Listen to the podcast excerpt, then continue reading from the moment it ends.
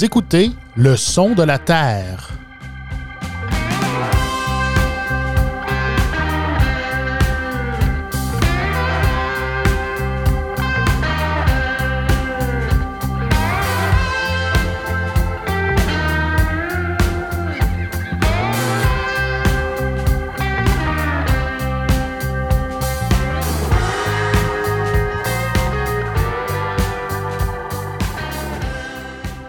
Bonjour ou bonsoir à vous qui nous écoutez. Mon nom est Vincent Cauchy et j'ai le bonheur d'être votre hôte pour votre balado agricole Le son de la Terre.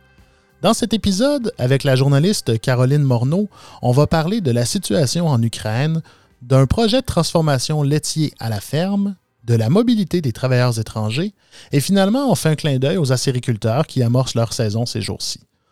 Je vous propose ensuite une belle rencontre avec le communicateur le plus connu du monde agricole, Pierre Réaume. Je l'ai rencontré pour parler de son implication au sein de l'organisme Au cœur des familles agricoles, de son amour pour l'agriculture et les agriculteurs, et on va un peu parler de son parcours professionnel. Sur ce, je vous souhaite une bonne émission.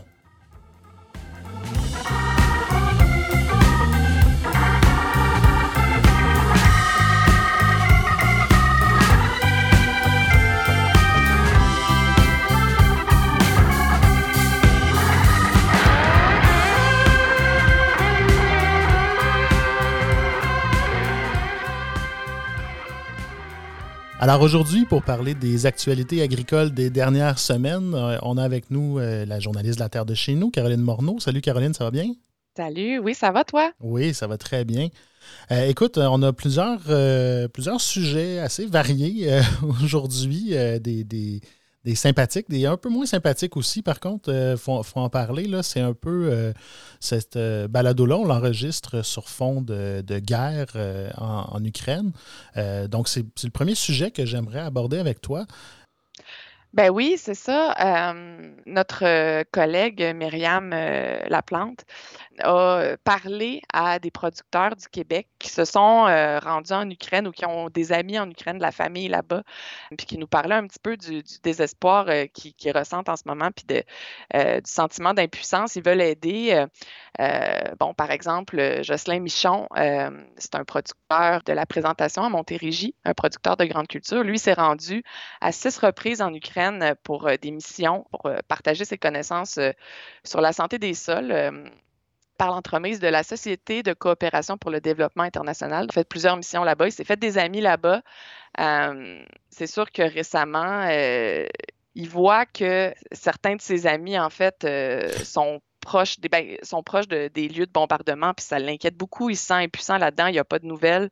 Donc, c'est vraiment. Ce qu'on peut lire, c'est que notamment, il y a un, de ses amis avec son, son père, Kostia Chapoval, qui son père Sergueï, qui, ont des terres qui sont à 3 km environ de la ligne de front. Euh, actuellement, je veux dire, à l'heure où, où l'article a été écrit, rien ne nous dit que la ligne de front ne s'est pas déplacée depuis ce temps-là.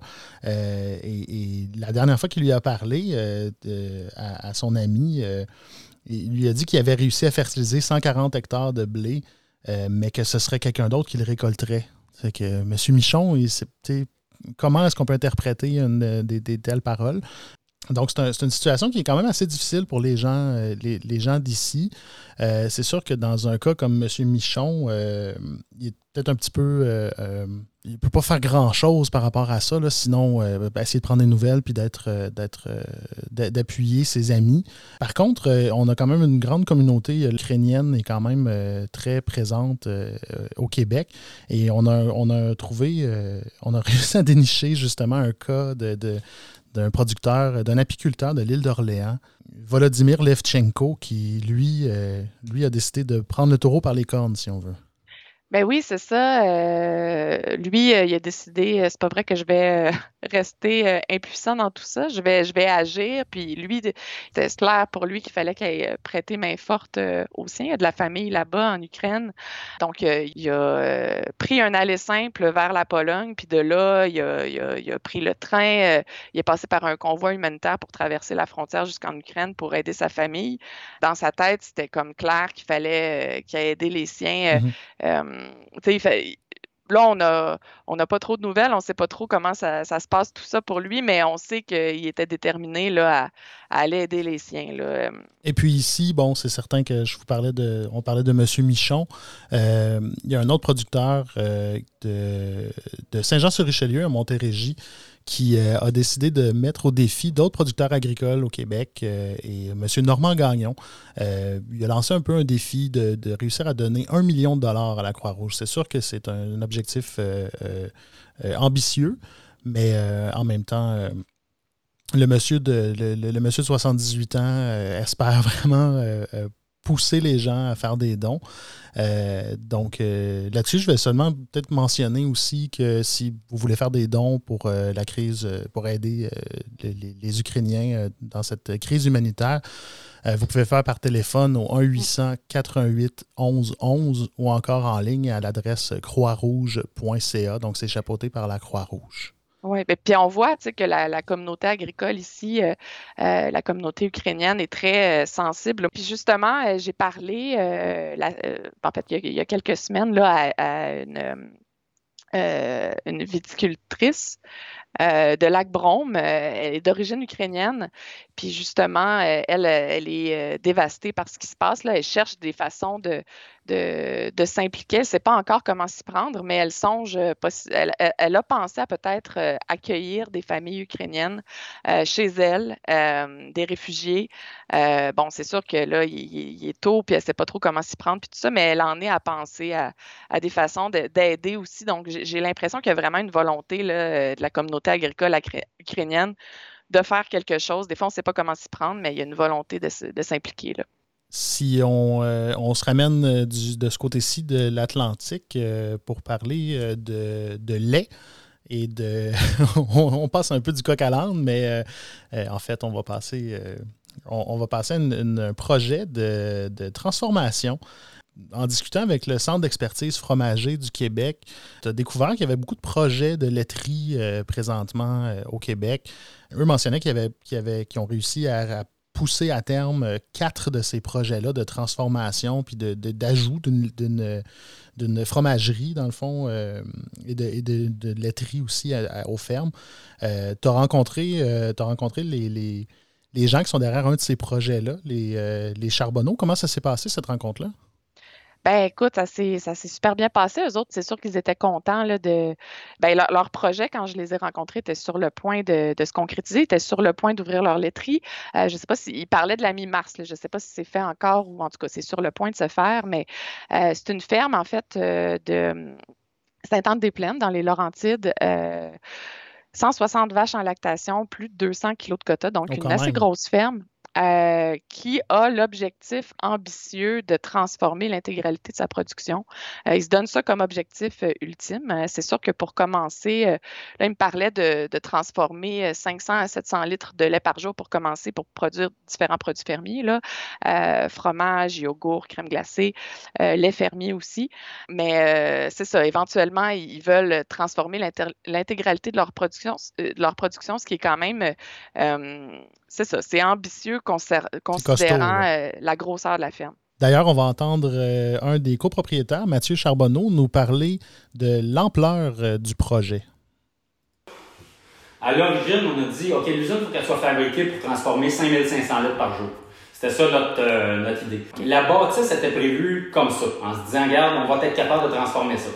on se rend compte avec tous les équipements qu'on a présentement que Jamais dans 100 ans, ça va rentrer ici pour transformer 5500 litres. Il va falloir qu'on agrandisse. Parce que 5500 litres, là, mettons, c'est la, la, loi du 10% à peu près, le fromage. Là. Ça fait 550 kg de fromage par jour. Une demi-tonne de fromage, c'est du stock. Il faut que tu en sortes du stock. T'sais. Puis là, tu as ton lacto à traiter et tout. Il faut que tu sortes ça. Là. Puis ça, ça veut dire que tu aurais au-dessus de 3000 litres de lacto pas loin à sortir, même peut-être un peu plus. Là, Parce que tu vas en perdre tout le temps de partie et tout. Fait que, tu sais, on sait que ici, on est limité peut-être je vais dire un chiffre, peut-être 2500 litres par jour. Là, OK. Que vous allez pouvoir transformer. Mais vous allez faire du lait, puis vous allez faire des, des fromages aussi, c'est ça? On va. Là, les produits qu'on fait au départ, c'est lait, lait aromatisé. Euh, aromatisé, euh, ça nous tente un peu de nous éclater là-dedans, c'est-à-dire à l'érable, euh, au chocolat, euh, trouver des saveurs qu'il n'y a peut-être pas nécessairement partout. Là. OK. ensuite, on va faire du fromage cheddar, cheddar vieilli. des fromages en grains. Ça, c'est la production de départ. Euh, ensuite, on va incorporer le yogourt. Fait qu'on on peut voir que les projets, euh, c'est pas les projets qui manquent, puis c'est pas la, variété non plus qui manque. Euh, pourquoi est-ce qu'on se lance là-dedans? Pourquoi? Qu'est-ce qui nous pousse justement à se lancer dans cette transformation-là à la ferme? Ben, il y a plusieurs raisons. Ça, je pense que ça dépend des fermes, mais dans ce cas-ci, euh, c'est sûr qu'eux sont. Euh, euh, c'est spécial, le contexte. dans le fond, la, ferme, leur ferme est collée sur le centre-ville de, de Sainte-Anne-des-Plaines, donc le village. Euh, il y a vraiment une proximité urbaine de la ferme qui est peu commune. Là. Ça les empêche de faire des projets d'expansion, donc euh, l'acquisition de terre et tout ça, euh, agrandir.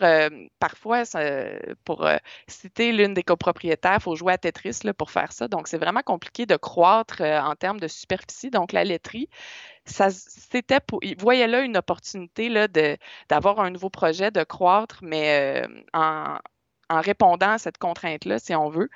Euh, puis en plus, ben, euh, cette laiterie, comme ils sont proches du centre-ville, ben, ils voient une opportunité d'agrotourisme. Donc, leur laiterie, bon, les produits fermiers, c'est sympathique. il y a beaucoup de vélos qui passent dans ce coin-là. ils voient un potentiel de, clientèle intéressante d'agrotourisme. Ils vont aménager des, un site invitant pour la clientèle. Peut-être que des visites à la ferme vont être euh, offertes aussi. Donc, c'est euh, une opportunité d'affaires qu'ils voyaient dans le contexte particulier de la ferme. Là. Donc, fond, l'objectif n'est pas seulement de faire de la transformation, mais de faire de la vente aussi à la ferme directe. Oui, donc, vraiment du, du, producteur au consommateur. Exact. La vente à la ferme, de l'agrotourisme. Donc, euh, c'est pour une si grosse ferme que ça, c'est assez euh, peu, c'est peu commun, je pense, euh, mm-hmm. comme type de projet, mais c'est intéressant. Parlant de grosses fermes, euh, bon, généralement, dans les grosses fermes, on a besoin d'employés. Et euh, il y a un autre, euh, un autre sujet qui est, qui est, sur, qui est sur la table en ce moment. c'est toute la question du, des, des, transferts. Et bon, on, peut mettre des vols, entre guillemets, là, des, gros guillemets, de, de travailleurs étrangers temporaires. Peux-tu me parler un peu de, cette, de, cette, de cet enjeu-là actuellement? Oui, ben écoute, euh, les producteurs en ce moment euh, sont inquiets pour plusieurs raisons. Bon, c'est sûr qu'il euh, y, a de plus en plus de travailleurs étrangers temporaires qui délaissent les fermes. Là. Ça, on le voit, fermes, bon, entre autres, là, qui, qui s'occupe de, qui fait de l'accompagnement, qui s'occupe de faire venir des travailleurs étrangers temporaires ici pour les, les producteurs, le remarque, bon, l'UPA le remarque aussi il y a plusieurs facteurs qui entrent en ligne de compte. Euh, bon, on parle beaucoup de avec la pénurie de main-d'œuvre qui s'accentue dans tous les secteurs d'activité, tout ça. Euh, beaucoup d'autres secteurs d'activité, par exemple, la construction, qui, euh, ne sachant pas comment recruter, se tournent vers le milieu agricole pour recruter des travailleurs qui sont déjà ici, parfois au noir, parfois ben c'est ça, ils viennent les recruter, euh, puis euh, à l'épicerie, parfois, euh, bon, ça, ça, a été rapporté à quelques reprises. J'imagine qu'au niveau, des, au niveau des producteurs, ça, ça cause des, des, frustrations énormes parce que, on, va se dire, il y a un coût qui est associé aussi au fait de faire venir un travailleur étranger, puis il y a, il y a un coût, il y a de la paperasse, là. Exactement. Donc, euh, il y a un des producteurs avec qui j'ai parlé qui me disait que ça pouvait lui coûter 3000 euh, dollars euh, par travailleur, là, les faire venir ici. il y en a un, c'est Patate Dolbec. Eux, ils avaient fait venir sept travailleurs de, Madagascar qu'il a perdu d'un coup juste avant Noël. Donc, les, les, travailleurs ont simplement plié les bagages et sont partis. ils bon, il ne sait pas trop pourquoi, mais il présume, tu sais, il, y, a du recrutement qui se fait euh, d'autres secteurs. Donc, mmh on sait, on n'est jamais vraiment certain, mais on présume, là, euh, parce qu'on le voit, puis tout ça. mais, euh, puis les producteurs se parlent entre eux aussi, mais c'est une réalité, là, des, des, des, travailleurs qui plient bagages puis qui s'en vont. après, que, que, que, que, les producteurs les aient formés et payés pour les faire venir ici. Donc, c'est très, très, c'est un peu insultant. Puis ce qu'il faut savoir aussi, c'est que euh, les travailleurs ont la liberté de se déplacer d'une entreprise à l'autre. En fait, ils l'ont toujours eu. Euh, c'est juste que euh, avant la pandémie, c'était peut-être plus complexe de il y a eu des allègements administratifs là, euh, qui ont été mis en place pour leur faciliter la tâche dans un contexte difficile euh, pour l'obtention d'un nouveau permis de travail leur permettant de changer d'employeur parce que, bon, avec le contexte de pandémie puis tout ça, le, secteur de l'emploi était plus précaire, si on veut dire, puis on, si on peut dire, puis on ne voulait pas nuire. Pour aider les travailleurs dans ces circonstances-là, on, a allégé les mmh mécanismes pour l'obtention de permis de travail. il y a des mesures qui ont été mises en place pour faciliter le transfert dans des cas de maltraitance, bon, ce qui est tout à fait louable et tout ça. mais, mais tu sais, au travers de ça, ce que les, producteurs remarquent, c'est que ces allègements-là, ben, au final, euh, est-ce qu'on n'est pas en train de faciliter la tâche à d'autres secteurs pour du recrutement mmh euh, un peu? Euh, le terme que j'entends souvent des producteurs, c'est un recrutement un peu déloyal de la part d'entreprises qui viennent puiser un petit peu dans le bassin de producteurs agricoles. Mmh Donc, c'est ce qu'on craint. en plus de ça, le gouvernement fédéral a mis en place récemment une espèce de guichet emploi où les, les travailleurs peuvent aller consulter des offres d'emploi souvent mieux payés euh, dans d'autres secteurs d'activité que le secteur agricole. Donc, on les invite presque à magasiner sur mmh cette page-là en leur, en leur, rappelant, écoutez, une fois arrivé ici, vous avez la liberté de changer de travail. Euh, les, employeurs n'ont pas le droit de vous punir pour ça. Euh, rappelez-vous de ça. Mais ce qu'on, ce qu'on déplore, en fait, ce que l'industrie agricole déplore, c'est que les travailleurs agricoles sont quand même tenus, quand ils viennent ici, de respecter leur contrat de travail. Donc, ce qu'on aimerait, on n'a rien contre la mobilité des travailleurs, mais on aimerait que ce soit limité peut-être aux fermes, de un, et euh, qu'on spécifie sur cette page-là, par exemple, du guichet emploi, euh, que les travailleurs étrangers sont quand même tenus de respecter leur contrat de travail. Parce que là, on les incite à magasiner presque. Donc, c'est ça.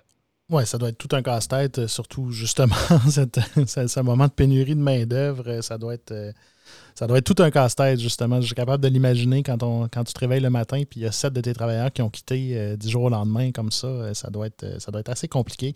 le gouvernement fédéral aussi est en train de penser, bon, je, disais que le, gouvernement fédéral est en train de penser à des mécanismes aussi pour récompenser un peu ou reconnaître les, bons employeurs. Tout à l'heure, tu parlais de cas de maltraitance, mais il y a l'opposé aussi. donc, ça peut-être pour faciliter.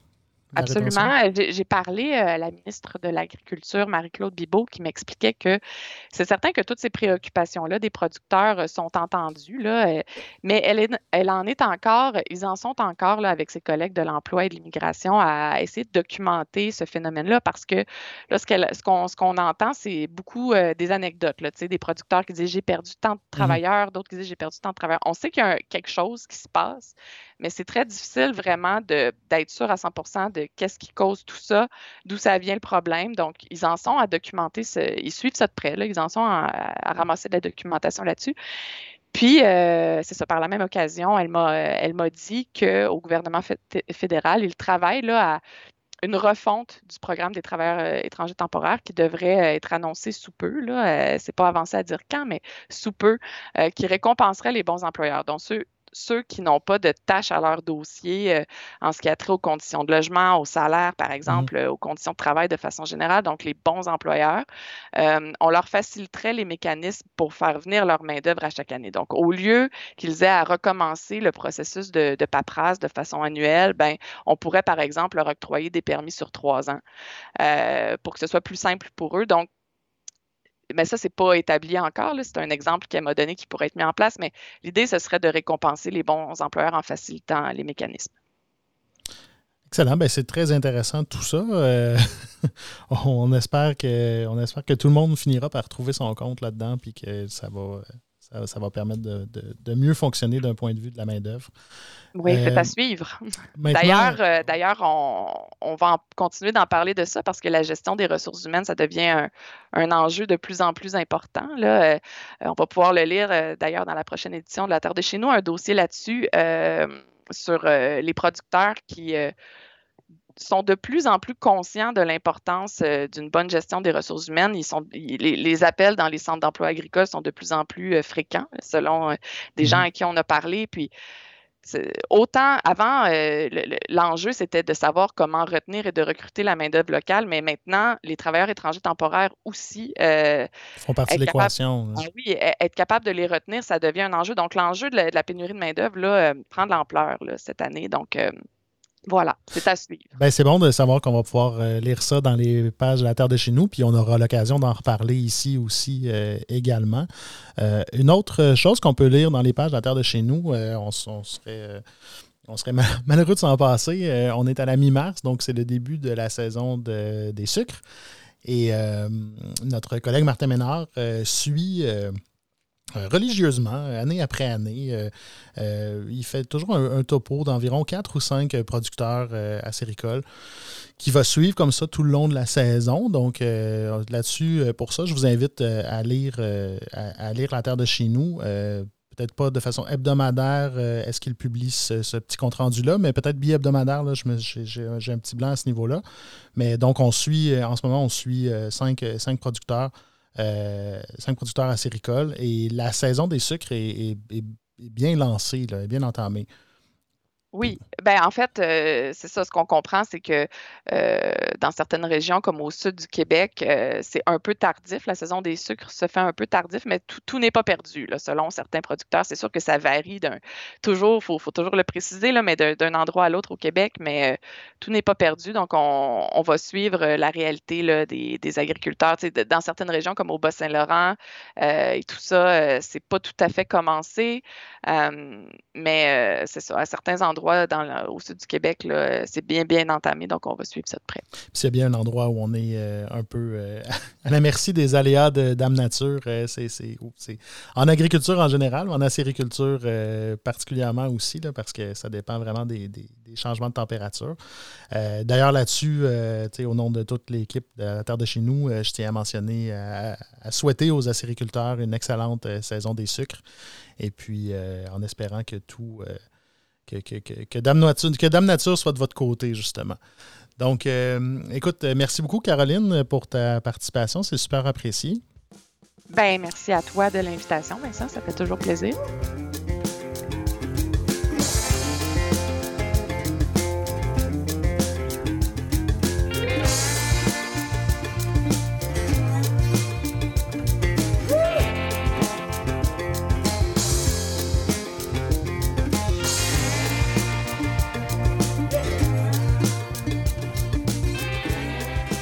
Aujourd'hui, dans le cadre du Son de la Terre, j'accueille un invité qui, pour ainsi dire, fait partie de la grande famille de la Terre de chez nous.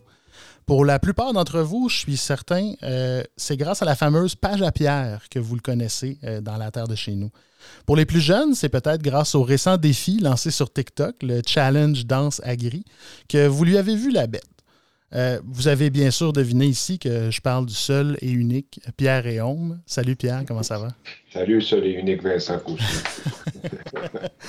Écoute, euh, avant de te faire faire un petit saut dans le temps, euh, j'aimerais ça qu'on parle un peu de tes plus récents faits d'armes, si on peut appeler ça ainsi. J'ai vu qu'à la, à la fin, à la mi-mars, tu as été nommé sur le conseil d'administration de, l'organisme au cœur des familles agricoles.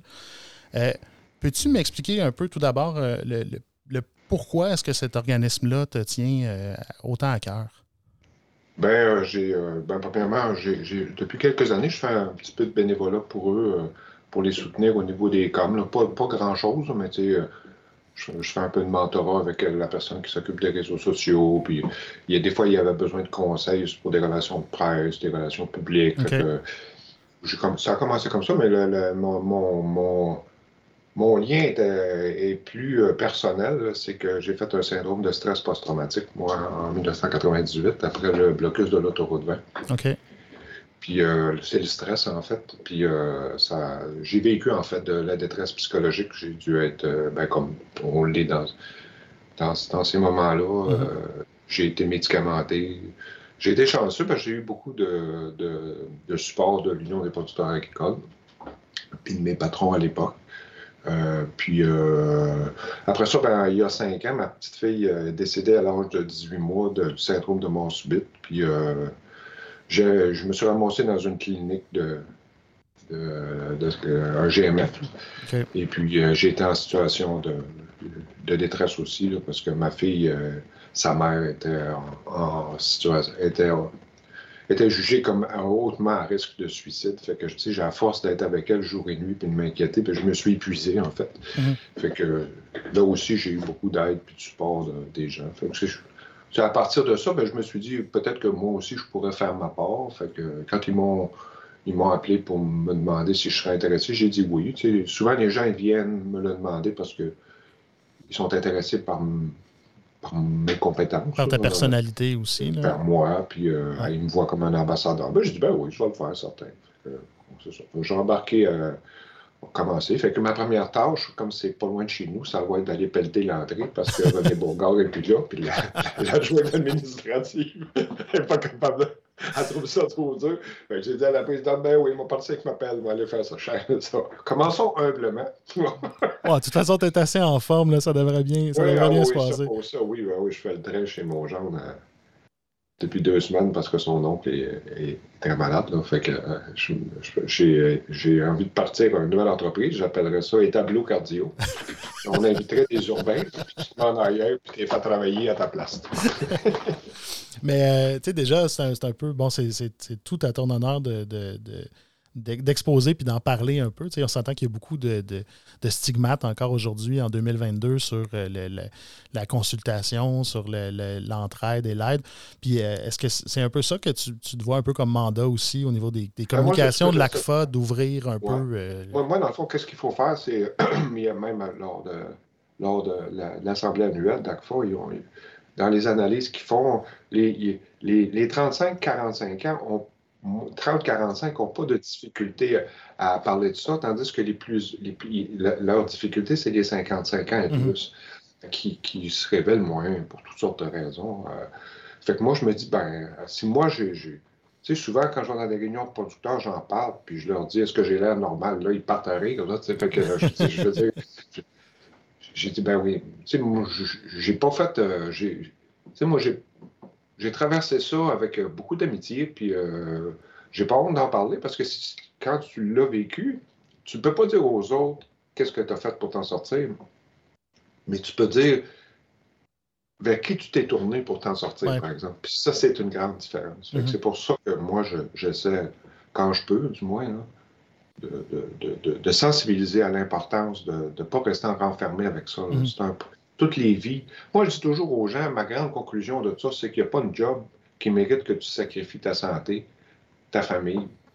C'est pas vrai, ça. Mhm. Fait que, à un moment donné, je comprends que c'est très prenant. Ben, tu le sais, toi, moi, les producteurs agricoles, les entrepreneurs en général, la période qu'on vit, la pandémie, l'Ukraine, les stress que ça nous cause tous, comme un, comme un syndrome collectif, mais il mhm. faut essayer quand même de moi, je dis toujours, on, est sur la grande boule, sur la grosse boule pour marcher la vie. Là. On n'est pas là pour marcher la mort. Mhm.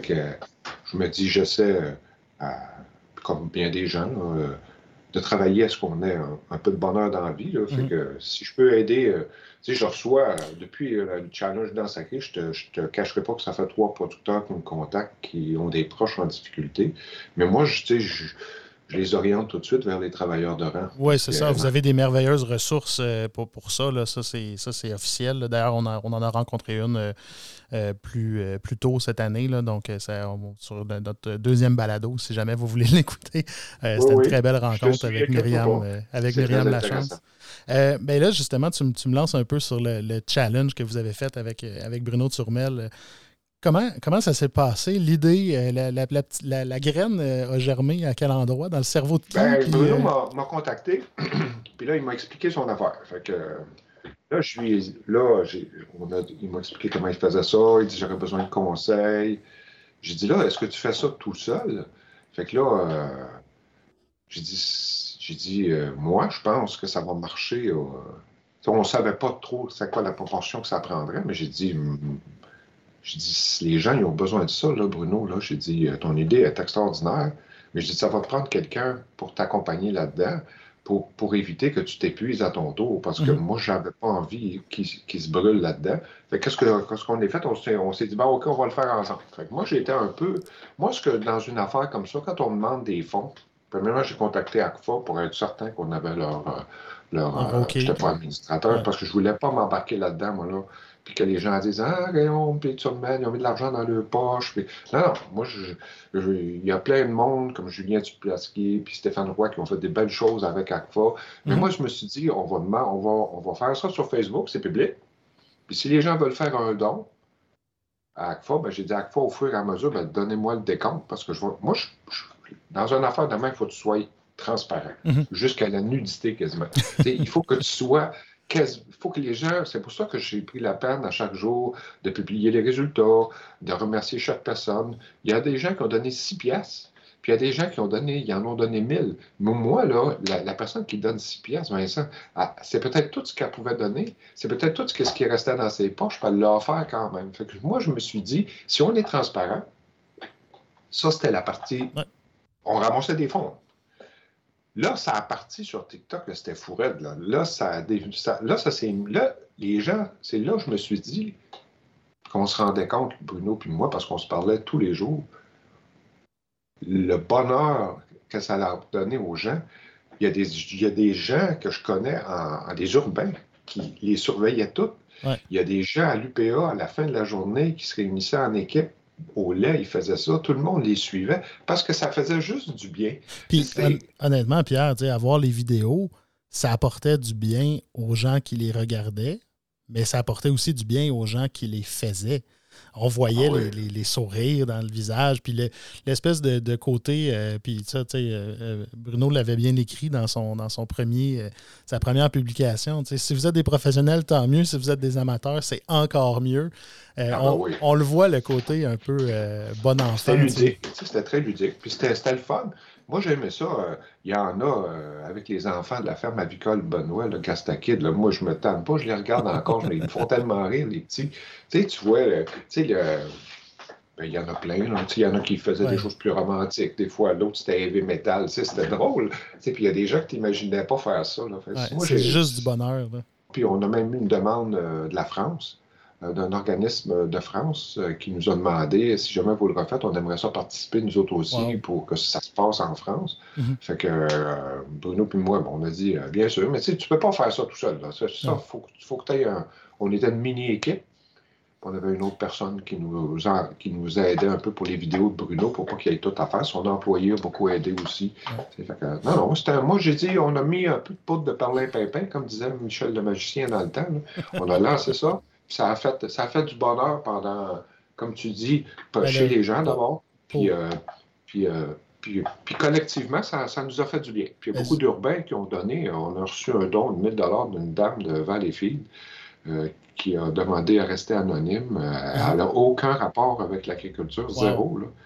Puis j'ai d'autres amis aussi qui ont, qui ont collaboré. Moi, je me disais, on, va mettre jamais, chacun 200 pièces j'ai dit, si jamais ça ne marche pas, au moins, on va avoir 400 ramassés, 400 on était rendu à au-dessus de 30 ben, encore là, tu sais, vos, vos 200 pièces, au début, c'était bon, c'était limité, puis ça disait 1 dollar par, vidéo publiée. Là, si, on parle de chiffres, on parle quand même de, 1,3 million de vues sur TikTok, Facebook, 450 euh, vidéos produites, euh, puis, puis ben, surtout bien des sourires. Là.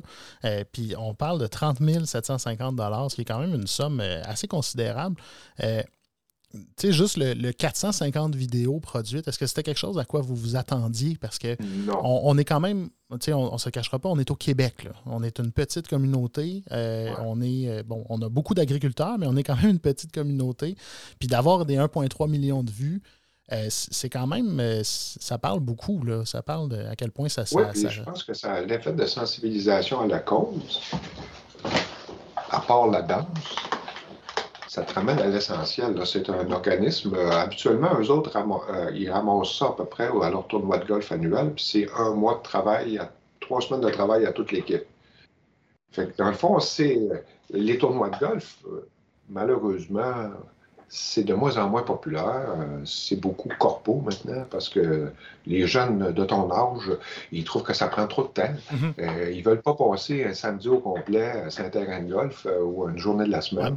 Fait que, dans le fond, sans que ce soit ça, ben, ça, leur a permis, compte tenu de la, des contraintes euh, pandémiques, là, ça leur a quand même permis d'aller chercher des sous. Puis, euh, Ce que je trouve intéressant là-dedans, par contre, ce que tu mentionnes, puis c'est assez, euh, assez clair de le voir, quand tu parles de tournoi de golf et que comment c'est corpo, tout à fait. Mais souvent, les montants vont être euh, en, accord. on va avoir peut-être moins, peut-être moins de dons, mais de montants plus élevés. Là, tout à l'heure, tu me parlais de la, une personne qui donne 6 piastres. Mais la personne a quand même, peu importe le montant, la personne a quand même fait le processus de bon, sortir sa carte de crédit, aller sur, faire, faire le processus pour faire le don.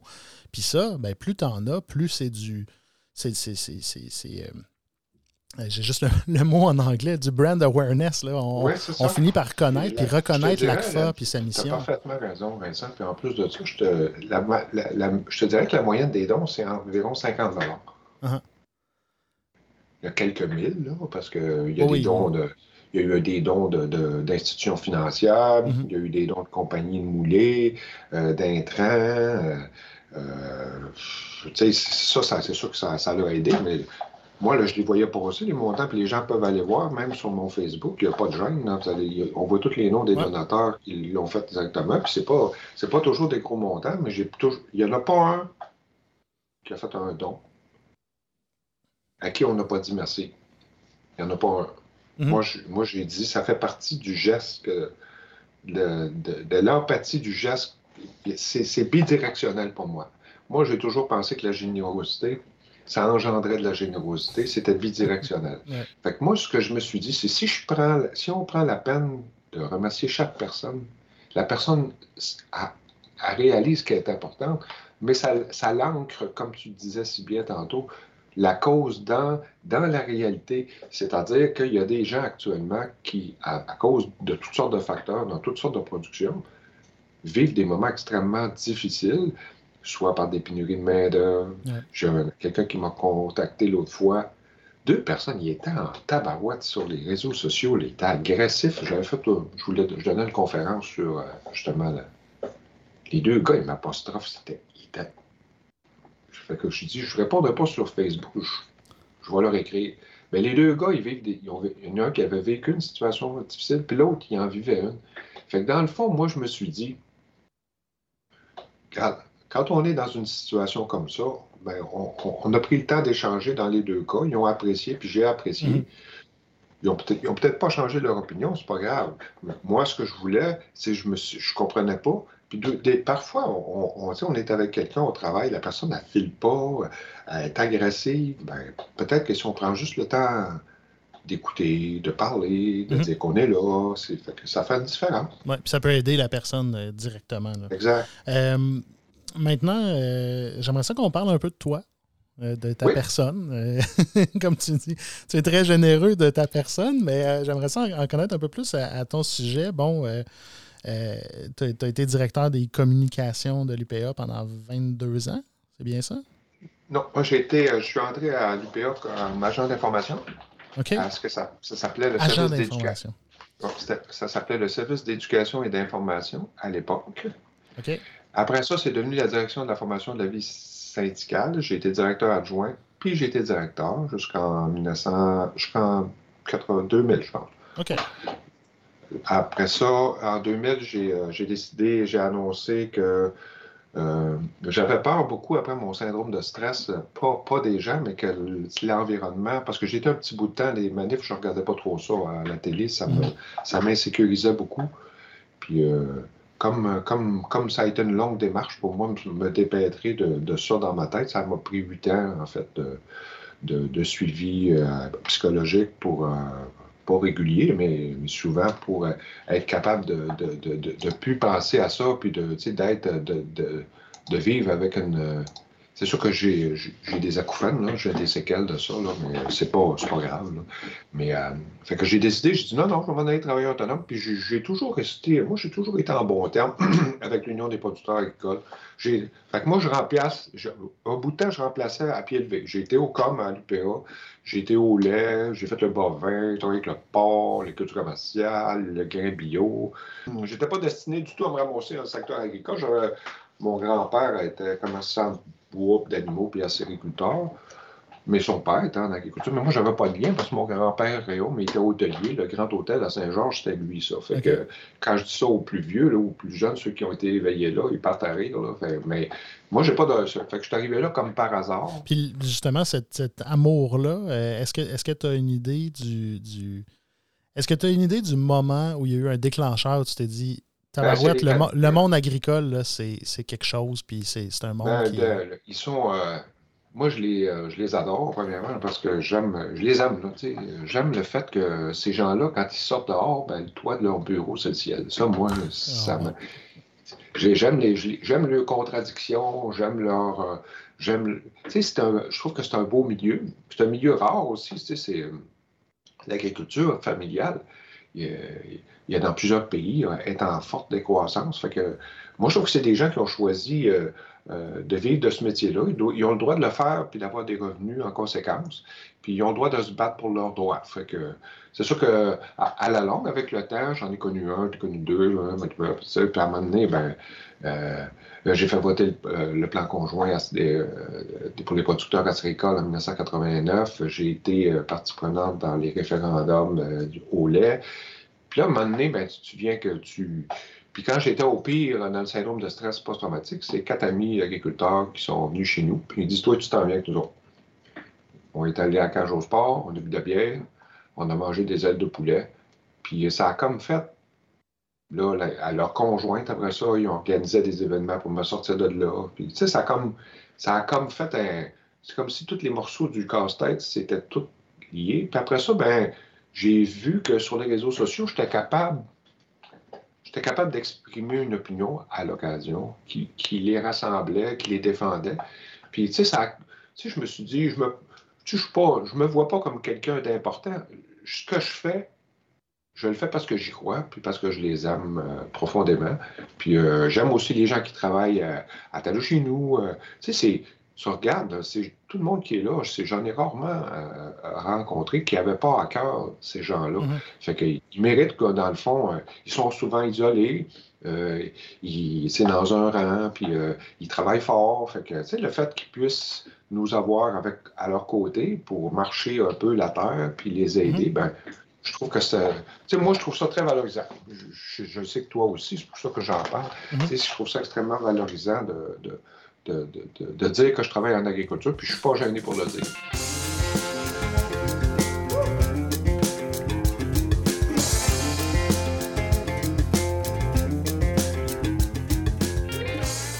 Si vous voulez écrire à Pierre, c'est le laterre.ca. Je, je vois souvent passer aussi des fois où tu vois des belles photos sur les médias sociaux où tu demandes l'autorisation des gens pour le mettre dans, la terre.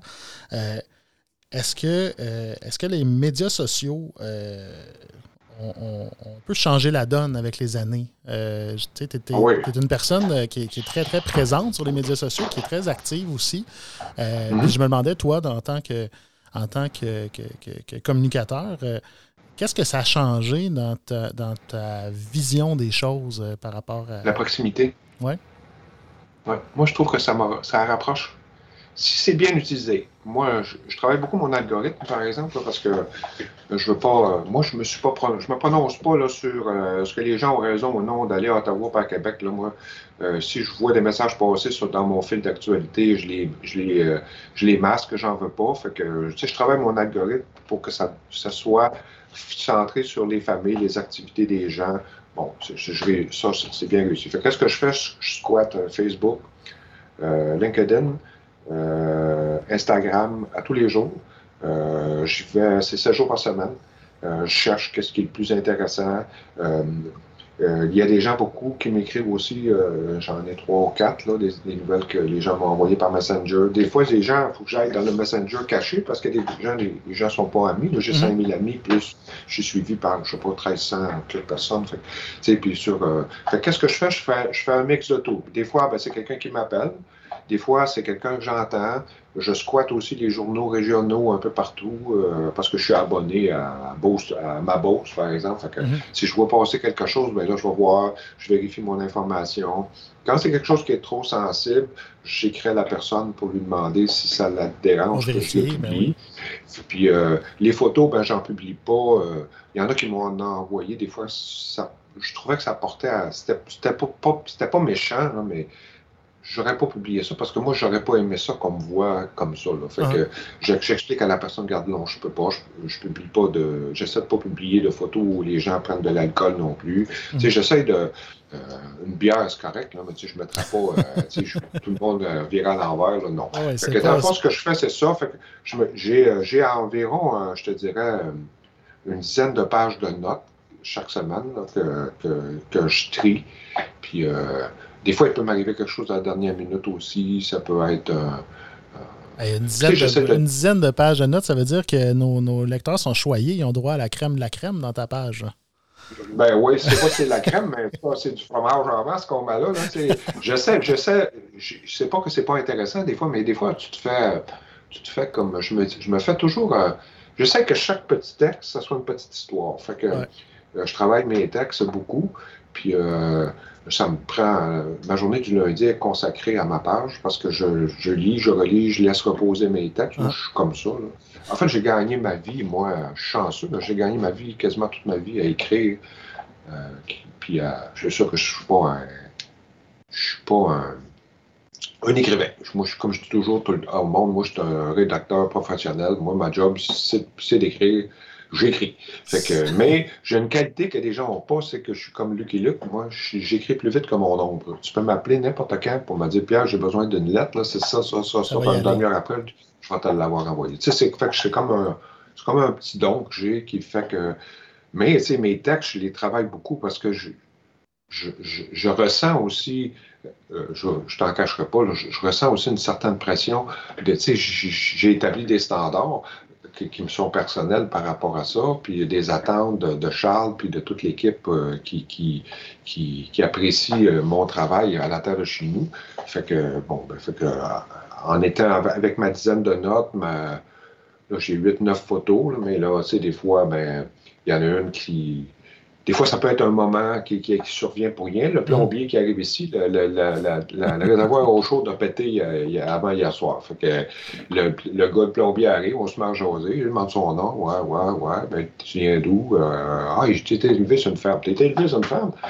Oui, ben, j'ai dit, c'est quoi le nom de ton père? Fait qu'il me donne le nom de son père. Ah, René, ben, ouais, on, on va faire une joke à René. Je t'ai dit, on va mettre ta photo dans, dans ma page. Il, lit ma page à toutes les semaines. J'ai dit, je sais, je vais. tu sais, des fois, il va t'arriver de quoi? C'est comme. Euh, ouais.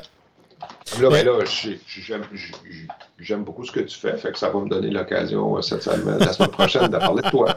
Tu n'as pas le choix. C'est moi qui décide de toute façon, fait que tu n'as pas le choix, ça va être gentil. Fait que tu peux pas me dire non. Euh, tu vois, je trouvais ça intéressant tout à l'heure. Bon, tu parlais de, ta, présence euh, sur Facebook, puis comment euh, on, j'ai l'impression que tu as, une, propension aussi à, à, t'entourer de bonheur, tu sais, dans la mesure où, écoute, moi, je vois des choses qui m'intéressent pas tant, ben, je, vais simplement les masquer puis je vais garder le bonheur. Est-ce que tu dirais que tu es, essentiellement que la, cette recherche-là de bonheur engendre le bonheur? Oui, ben moi, j'ai une belle, j'ai un bel algorithme, moi, je vais dire. Euh, euh, c'est sûr que j'ai été une fois, j'ai été attaqué par des. Euh, des, des ben, pas, des véganes, mais des, des extrémistes là, qui sont là-dedans. Puis ça avait été assez loin. C'est, il y a eu des, beaucoup de menaces. Fait que c'est là que j'ai plongé dans, la, dans les, les, lectures pour comprendre comment fonctionne un algorithme. Moi, euh, j'ai créé un lien de proximité qui fait que, dans le fond, j'ai des milliers d'amis. Euh, euh, bon, il y a, quand ils sont inactifs, il, en, il en revient toujours. J'ai toujours des demandes. j'ai 120 demandes que, je ne peux pas répondre sur Facebook parce que. Oui, parce qu'il faut, mentionner qu'il y a un maximum aussi de, nombre d'amis, donc on est à 5000 sur Facebook. il y a des gens m'ont dit pourquoi tu ne deviens pas un personnage public? Mais ben, j'ai dit parce que je trouve ça fait péteux. J'ai dit, ça me tente pas d'être péteux. Fait que j'ai dit, euh, ça c'est, gars, je m'arrange avec ça. Là. Les gens me connaissent aussi. Des fois, c'est dans une réunion. Tu sais, les gens viennent me voir, puis euh, ils savent, là. Fait que, regarde, je, fais, je parle pas juste des gens sur Facebook. Moi, je parle, je, squatte partout. Fait que, tu sais, mes sources d'informations sont très diverses. Fait que comme, comme je squatte partout, ben, ça me permet de, d'avoir accès à beaucoup d'informations. Bon, tu donnes déjà des conférences euh, quand même assez euh, régulièrement, si je me, à moins que je me trompe. Euh, mais je me demandais si tu avais déjà pensé te lancer en humour. Puis je t'explique pourquoi. Parce que moi, je relis religieusement, comme j'espère plusieurs de nos, de nos, de nos auditeurs, ta, chronique du vendredi. De, n'aurais jamais pensé à ça pendant tout. Il y a des perles là-dedans, honnêtement. ça me vient tout seul, Vincent. Ben, c'était un peu ma question. Je voulais savoir d'où D'où ça devenait l'inspiration? Ouais, c'est des flashs? Je, fais, là, je me suis assis, là, puis... Euh... Tu vois, là, ils sont, ils sont tous là. C'est tout écrit dans le téléphone, on prend ça au fur et à mesure. C'est à force de le faire, ça devient comme un réflexe. Je suis en auto, là, je dis Ah, je n'aime pas. Fait que là, quand j'arrive, je vais chercher ma fille, mettons à l'école, ben là, je l'écris. Fait que là, là, ça peut être une anecdote, ça peut être un fait divers. Tu sais, les gens, ça fait plusieurs qui m'ont demandé de les publier. Je dis, peut-être, je sais pas. Je dis, euh, moi, ce que j'essaie de faire, c'est, je me suis dit, là, mettons, toi, tu as fait une grosse semaine, là, puis tu fatigué, tu arrives chez vous, tu dis, ah, je vais aller voir sur Facebook, là, puis là, tu te prends une bonne bière, un bon verre de vin. Mm-hmm. Euh, là, tu, tu tombes là-dessus, puis pendant quelques instants, là, tu ris, ça te fait du bien. Euh, il y en a une coupe que tu te dis, ah, wow, c'est ça, c'est le fun. Puis après ça, c'est fini, on clique, on part à autre chose. Tu sais, fait que, puis moi, je me fie plus aux j'aime que j'ai là-dessus parce que c'est des. Moi, là, tout le monde me parle de ça, là, cette chronique-là, du vendredi. fait que je me dis, là, les gens m'écrivent, arrête pas, là. Mais je dis, non, non, j'ai jamais pensé à arrêter. mais comment tu fais? Mais ça vient tout seul, tu sais, c'est comme, c'est des aphorismes. Fait qu'à un moment donné, les gens qui écrivent des aphorismes, moi, en plus de ça, je le fais, je t'en cacherai pas, euh, je le fais pour euh, faire des exercices qui mentaux. Tu sais, moi, je, fais, mentalement, moi, ça me force à, travailler mon. mon fait que, tu sais, puis je le. Tu sais, moi, écoute, euh, il y a des gens, tu sais, qui, qui me disent si je comprends pas comment tu réussis chaque semaine, mais c'est pas? Mais non, mais j'ai écrit un ou deux par jour, trois, des fois mm. quatre, des fois ça, je passe une run, je suis plus capable de m'arrêter, ça me vient dans la tête tout le temps, ça tourne. Des fois, c'est une joke que j'ai déjà faite. Ah, je dis peut-être que je pourrais la, la retravailler de même, la faire fitter de même. Puis c'est ça. Fait que si, si ça rend si les gens veulent venir la lire, là, amis ou pas, là, euh, gênez-vous pas. Moi, ça me fait plaisir, je l'ai fait pour ça. En tout cas, s'il y en a plusieurs qui t'ont dit de ne pas arrêter, euh, je, je, je, joins, je joins la parade là-dessus. Euh, ah, ça fait toujours sourire le vendredi. écoute, j'aimerais ça peut-être avoir une idée de, Si tu pouvais me parler un peu de la lecture que tu fais euh, du traitement de l'agriculture dans les médias en général. Euh, bon, c'est sûr, nous, on est la terre de chez nous, on est un peu. Euh, notre focus est sur l'agriculture, mais on a l'impression des fois que le traitement de l'agriculture devient un peu plus important dans l'ensemble des médias. quelle lecture est-ce que tu fais de ça? Force est de constater que le dernier journaliste qui a couvert l'agriculture à temps plein dans un média, c'était Lionel Levac chez Radio-Canada, qui est maintenant à Gros-Québec, une chronique d'ailleurs euh, bien intéressante. Là. Euh, on parle de médias généralistes ici. Là. Oui. Le gros problème, c'est qu'il n'y a, plus, il a, pas, il a plus de journalistes qui sont affectés à ça. Euh, dont leur, leur affectation, c'est de suivre l'agriculture ou l'agroalimentaire. Ça existe plus ça. Fait qu'est-ce qu'ils font souvent? Ben, ils font appel à des. Euh, c'est sûr qu'ils vont faire une, certaine recherche, mais ils vont aussi faire appel à des, à des euh, spécialistes, des, chercheurs, des, pour, essayer justement d'aller chercher l'information dont ils ont besoin. Puis les, les médias aujourd'hui, ben, tu le sais comme moi, là, euh, les gens, ils travaillent, sont fortement sous pression, les, les, les journalistes dans les médias. C'est pas qu'ils font pas un bon travail, mais ils sont fortement sous pression. Euh, ils ont beaucoup, beaucoup, beaucoup, ils reçoivent beaucoup, beaucoup, beaucoup d'informations. Ajoutant qu'on a une tendance pour attirer l'attention dans les médias euh, au spectaculaire, au catastrophique, ou pire encore, mm-hmm. ben, ça fait en sorte que l'agriculture elle a un traitement souvent quand ça va pas bien ou quand il y a quelque chose qui est découvert quelque part. qui... Puis là, moi, je dis toujours aux agriculteurs, parce que ça, là, je vais te dire, Vincent, dans toutes les conférences que je fais, la première question que j'ai, c'est ta question. Hein. Fait que ce que j'explique aux gens, c'est c'est vrai que c'est dur, mais vous êtes quand même depuis hmm, plus de 30 que je suis avec vous autres, avec presque 30 ans que je suis avec vous autres, vous êtes quand même toujours parmi les 5 ou 10 professions les plus appréciées au Québec. Mhm. Donc, il y, a un impact négatif.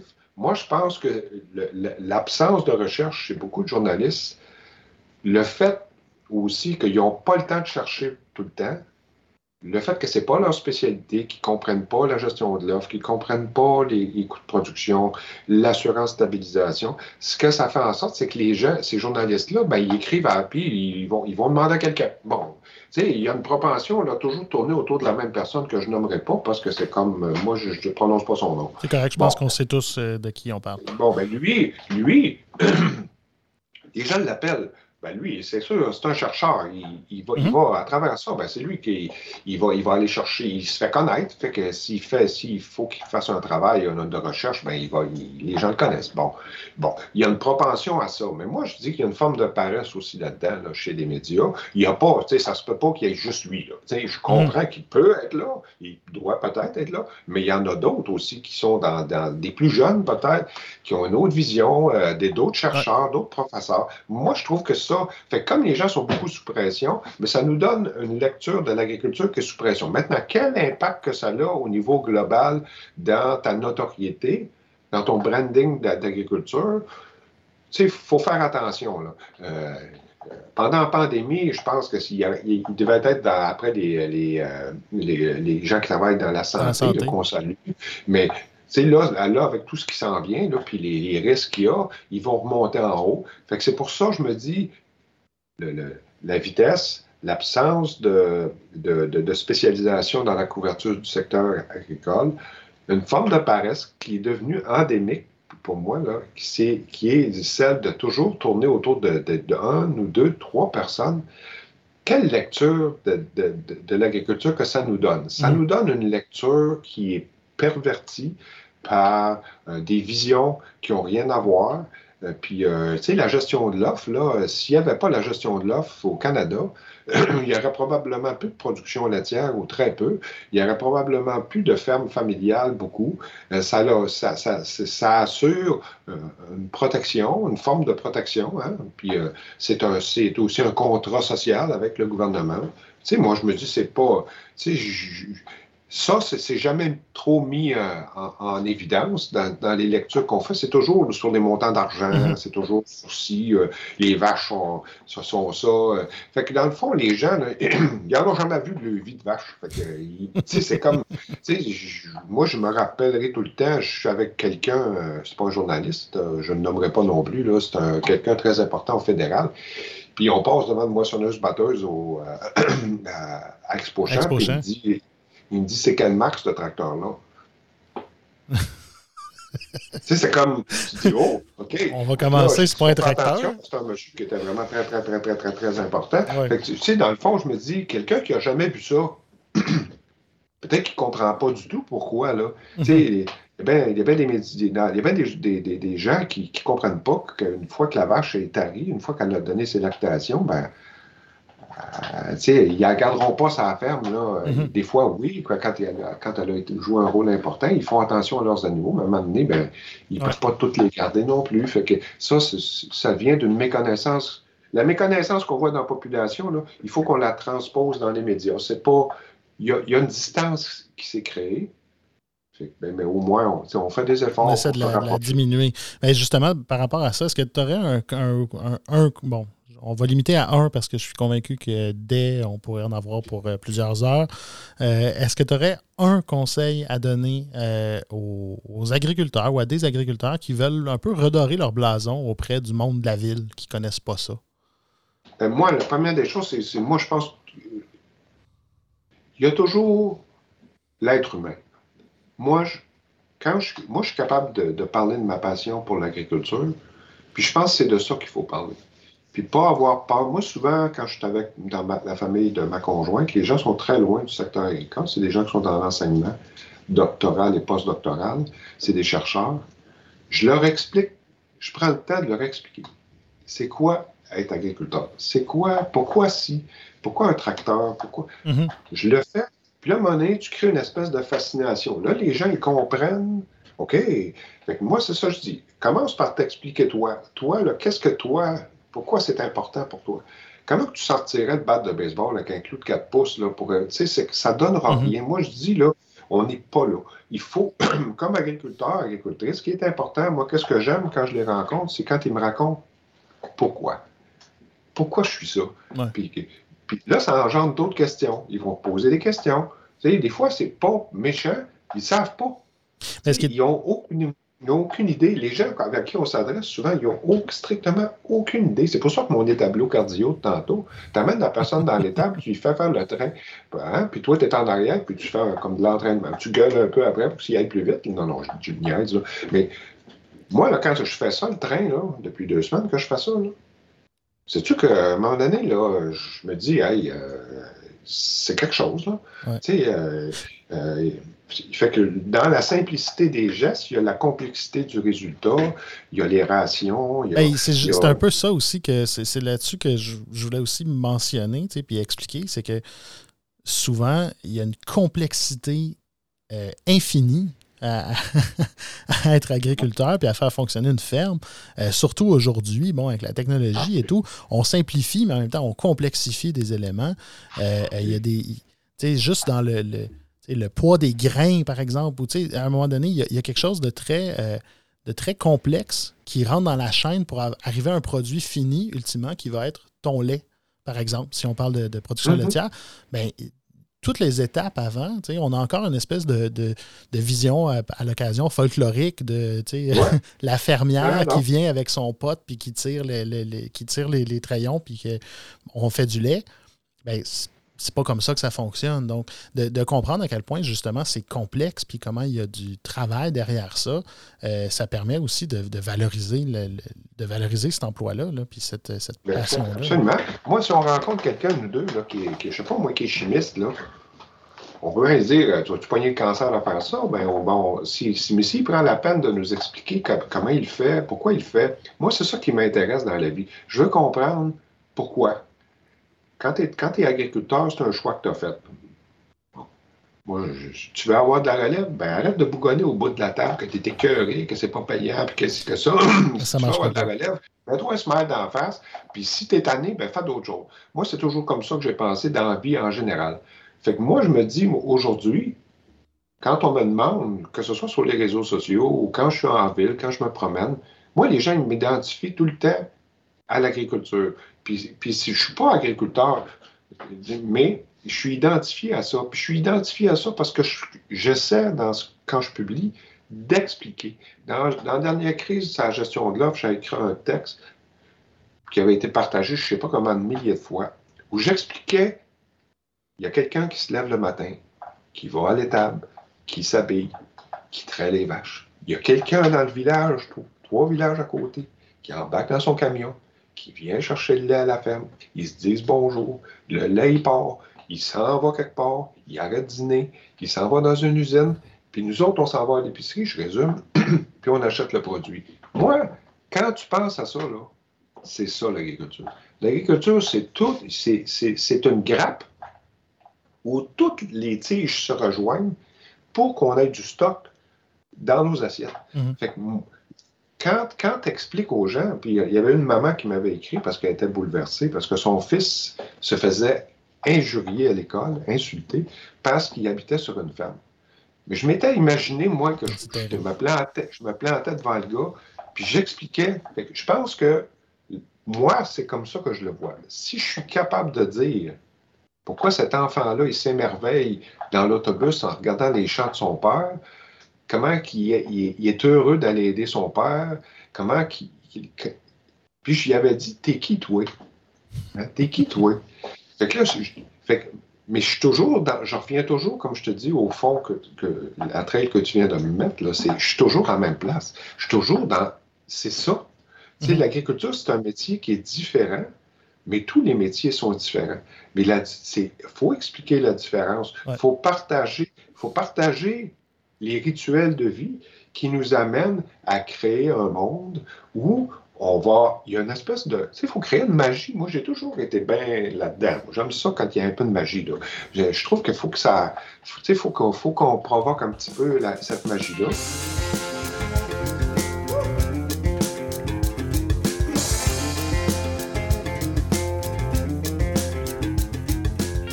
Approche déjà de la fin. Euh, il me reste deux questions pour toi. Euh, dans un premier temps, j'aimerais ça savoir un peu, euh, selon toi, c'est quoi les plus grands défis qui attendent les agriculteurs et le monde agricole dans les, prochains, les prochaines années?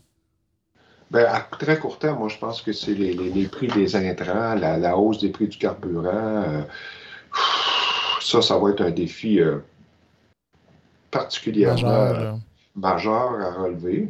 Bon, la relève, c'en est toujours un, le transfert de ferme, puis toujours dans l'esprit un peu d'aller chercher les ressources nécessaires pour euh, quand on veut l'envisager. je pense aussi que les transferts non apparentés, ça va peut-être devenir plus commun que ça mm-hmm. l'était. Et c'est en croissance. On voit le rôle Carter joue là-dedans.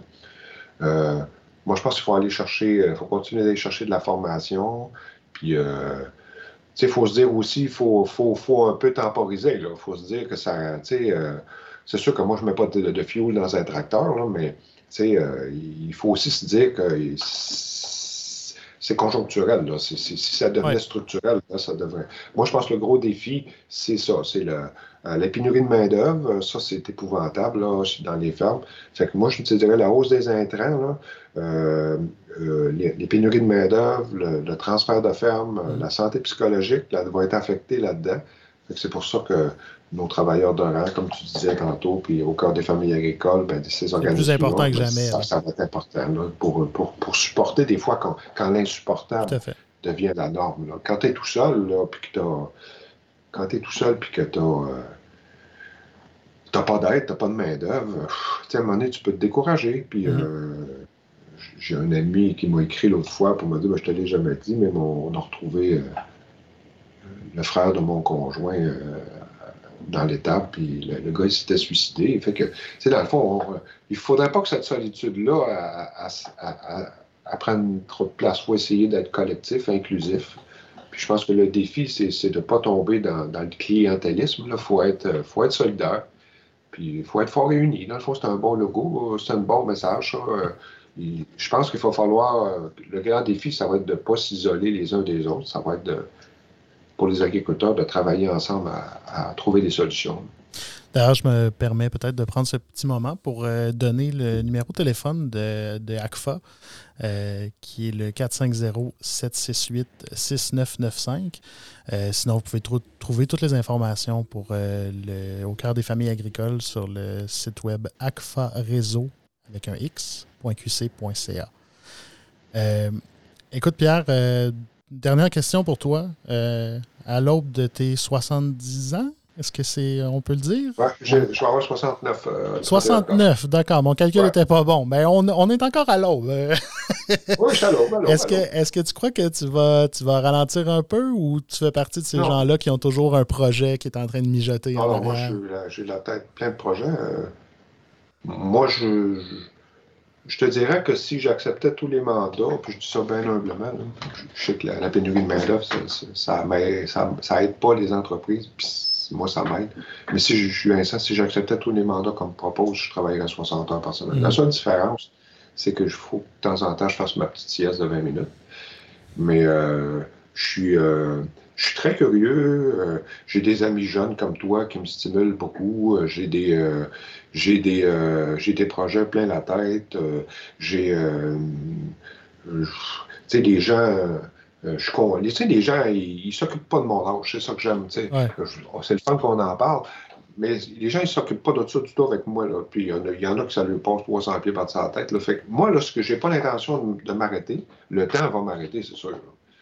Mais moi, je n'ai pas l'intention de m'arrêter. Je ne me sens pas mon âge, pas du tout. Je joue encore au soccer une fois par semaine. Ben, c'est sûr que là, les genoux, il faut que je fasse plus attention un petit peu. mais j'ai arrêté le hockey parce que je trouvais ça J'étais tanné d'entendre les conneries dans les chambres de, de joueurs, là, si j'étais plus capable. C'est comme c'est ça qui m'a fait. Pas j'aimais beaucoup ça, là, OK, mais j'étais juste plus capable. sais, me faire dire à 66 ans, là, ben là, t'aurais pu te forcer un peu à, à, aller bleu. Là, je, je, je, me suis retourné au gars qui avait. Non, je, non, non, non, non, je suis plus capable. Fait que là, moi, ce que je dis, c'est, mais par exemple, je lis beaucoup.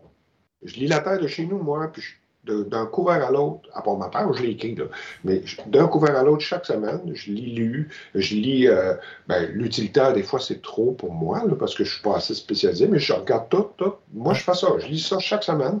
Euh, je lis au moins, euh, je te dirais au moins une heure par jour, mais je lis sur l'agriculture au moins une demi-heure, je te dirais, par jour, à l'affût, savoir ce qui se passe. Mm-hmm. Puis l'autre, ben, de ce temps-ci, ben, des fois, je vais aller m'acheter des revues. Euh, j'aime beaucoup l'Égypte ancienne. j'aime beaucoup lire sur l'histoire. Ça, me fascine aussi. Fait que, je reste. comme je t'ai dit, avec mes aphorismes, ben, je, stimule constamment mon, cerveau. Puis je peux vous, déjà vous annoncer, ceux qui vont être intéressés, pour mes 70 ans, on va se faire un méchant party. Ça, je peux vous dire ça. Euh, quand j'ai eu 65, j'ai évité. Euh, j'avais Il y avait 125 personnes dans la maison. Il y avait un food truck en face. On a mangé, on a fait un feu à l'extérieur. On a... Moi, je, les fêtes, j'adore, mes... j'adore ça, avoir ma fête. C'est moi, puis plus il y a de monde qui me dit soit de bonne fête, plus ça me rend heureux. Le, temps, moi, je. Bon, j'aimerais ça avoir des cheveux encore, là, mais tu sais, à part de ça, là, je te dirais, bon, c'est sûr que tu le sais parce que tu as un peu mal ici et là. Je pas de ça. Ça fait deux semaines que je fais le train tous les soirs, euh, deux heures par soir, pour aider mon, mon gendre puis, ses grands-parents.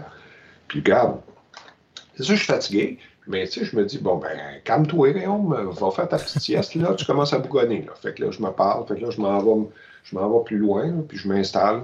20 minutes, pas plus, par exemple. Fait que ça, c'est ma recette. Puis mes 70 ans, je commence déjà à préparer mon concept, là on va faire quelque chose de spécial. Parfait. Euh, on peut ah déjà, est-ce qu'on réserve déjà, euh, si jamais ah, Julien Dupasquier est à l'écoute? Euh, autour du 31, là, samedi avant ou après, là, on va, on, va, on, va faire un party, un méchant party. la, dernière fois, on a tellement eu de fun. Il y a du monde qui m'ont dit que ça a été j'avais fait un feu à l'extérieur. Fait que les, gens se connaissaient même pas, en fait, parce que c'était des agriculteurs, toutes sortes de monde. Y avait des chums de soccer. Il y avait des, il y aurait pu avoir des gens comme toi. Il y avait des amis proches, il y avait ma famille. Hey, dans la maison, il y avait, écoute, il y avait 125 personnes euh, sur le terrain puis dans la maison. Fait que dans le fond, qu'est-ce que j'ai fait? Je le fais aussi pour que les gens arrêtent d'avoir peur de vieillir. Vieillir, c'est un concept, là. Vieillir, ton cerveau, il vieillit pas.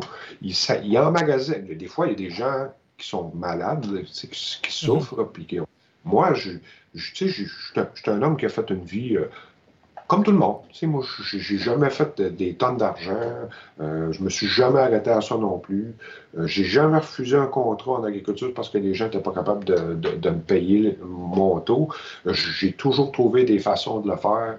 Puis, tu sais, je me suis dit, quand je me regarde dans le miroir, moi, je me dis, t'es-tu content, là? là, je me dis, moi, moi, moi, je suis dans l'action. J'aime ça. Moi, euh, si je peux toffer le plus longtemps possible, je vais le faire.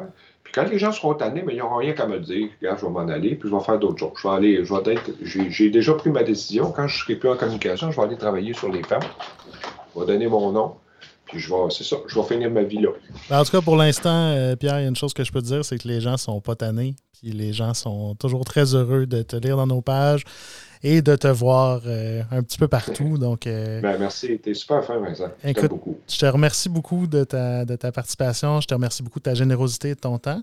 Puis euh, je, te, je, te, souhaite un, bon 69e, puis on, on se reverra au 70e. Ah oui, c'est sûr, c'est sûr, tu vas être invité. Prépare-toi. Puis ceux qui voudront venir, là, ils auront juste à m'écrire. On va faire on va avoir on va avoir du fun. Ben, en tout cas, là-dessus, je te remercie beaucoup. Bye bye. Puis je te dis à une prochaine fois, Pierre. Oui, salut. Salut.